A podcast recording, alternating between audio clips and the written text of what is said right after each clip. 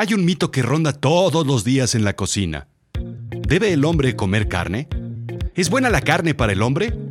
Este es un caso para la ciencia. La ciencia de la carne. Primera parte.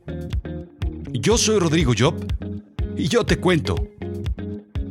Y por supuesto esto es Azul Chiclamino, la realidad de lo absurdo. Existen grandes debates hoy en día sobre la alimentación humana. Eh, que si debemos ser veganos o no, que si la naturaleza anatómica del hombre no está hecha para consumir carne, que si los intestinos y el colon, que si venimos del mono, eh, que por eso la mano está diseñada anatómicamente para comer la fruta del banano, y por otro lado, que si la carne es la fuente proteínica por naturaleza para el hombre, pero sobre todo, que si es capeado o no. La pregunta del milenio con respecto al chile en nogada. Y al igual que el debate sobre el tema, la respuesta es sencilla. Que cada quien haga lo que le venga en gana. A mí, a mí me gusta capeado. Así es que vayamos a la historia de los tenis. Sí, uno de los grandes mitos de la humanidad es que para correr se necesitan los tenis más avanzados. ¿La has escuchado? Se han invertido obscenas cantidades de dinero en investigación e incontables horas en ciencia para desarrollar la más alta tecnología en zapatos para correr. Así es que se levantó y andó. Bueno, primero se puso unos zapatos tenis y se los amarró y ya después andó. Y después corrió porque esa es la moda del running. Actividad que en mis tiempos le llamaban correr. Hoy todo es distinto. Pero no fue sino hasta los 70 que comenzaron a utilizarse los zapatos deportivos en forma. Así es que, ¿cómo corría la gente? ¿O antes simplemente andaban lentos y con cuidado?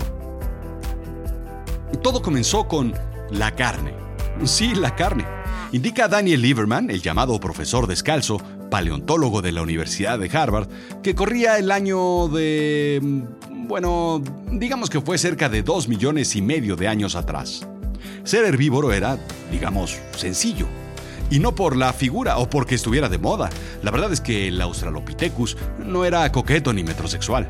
A veces usaba taparrabos que no combinaba con la estación, pero la verdad es que no le importaba. Simplemente las frutas y las verduras estaban ahí, disponibles. Solo había que recolectar y comer. El problema es que no son demasiado calóricas, indica Time Magazine. Una mejor alternativa eran los llamados tallos subterráneos como el petabel, el camote o la papa. Tenían un mayor contenido nutricional, pero no eran alimentos ricos en realidad, al menos crudos. Además, eran sumamente duros y difíciles de masticar. Aquí es donde entra la carne, Probablemente se encontraron por ahí una presa y la comieron, dándose cuenta que el contenido calórico era mayor y con menos masticadas. Así es que se interesaron por la carne. Se reunieron, hicieron un plan y comenzaron a correr. sí, a correr y a cazar. Ojo que sin zapato tenis. Se dieron cuenta de que si corrían mucho, eran capaces de cansar a la presa y comerla. De ahí la importancia hoy en día de las tertulias alrededor del asador, ya sabes, con la cervecita en la mano. De no ser por la carne, el Australopithecus no hubiera encontrado una causa común para iniciar la comunicación y posteriormente asambleas y otros coloquios. Al final seguimos el instinto de nuestra genética ancestral, hoy en día.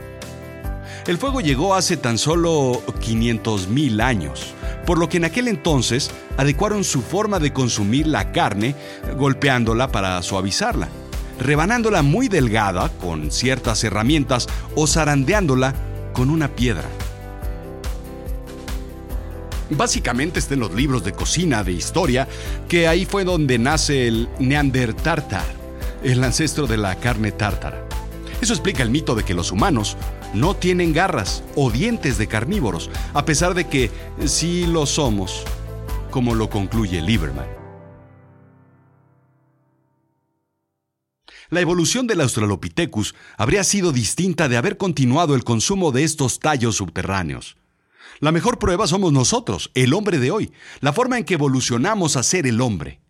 La aparición de la carne en la dieta del hombre es la piedra angular de la evolución. El cerebro es un órgano que tiene una alta demanda nutricional y la carne provee ese combustible necesario con un menor esfuerzo al requerido con un menú herbívoro. La capacidad de procesar la proteína animal, continúa Lieberman, hizo que no se desarrollaran garras y dientes para rasgarla, así como una mandíbula poderosa necesaria para cortarla, dando espacio a otro tipo de cambios en el cráneo y en el cuello que favorecieron un cerebro más grande y el desarrollo de órganos del habla. Sí, la evolución que llevó al Australopithecus, al Homo habilis, al Homo erectus posteriormente y al Homo neanderthalis, y después al Homo sapiens, después al Homo sapiens sapiens, y en algunas profesiones de regreso de vuelta al Homo sonsus o al Homo huevus, o también denominado Homo fiacus, parientes del Homo inhabilis stupidus. Los has visto por ahí, ¿no?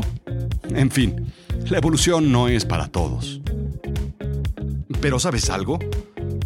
Como dijo Apollo Creed terminando Rocky, esto, esto no se queda así. Hay mucho más de qué hablar sobre la carne, así es que sígueme en el siguiente episodio para continuar la segunda parte sobre la carne, la ciencia de la carne. Esto fue Azul Chiclamino, la realidad de lo absurdo. Yo soy Rodrigo Job. Visítame en azulchiclamino.com, dale like y déjame un review de 5 estrellitas, por favor. Y no seas así, que sean 5. Gracias. Esta historia continuará.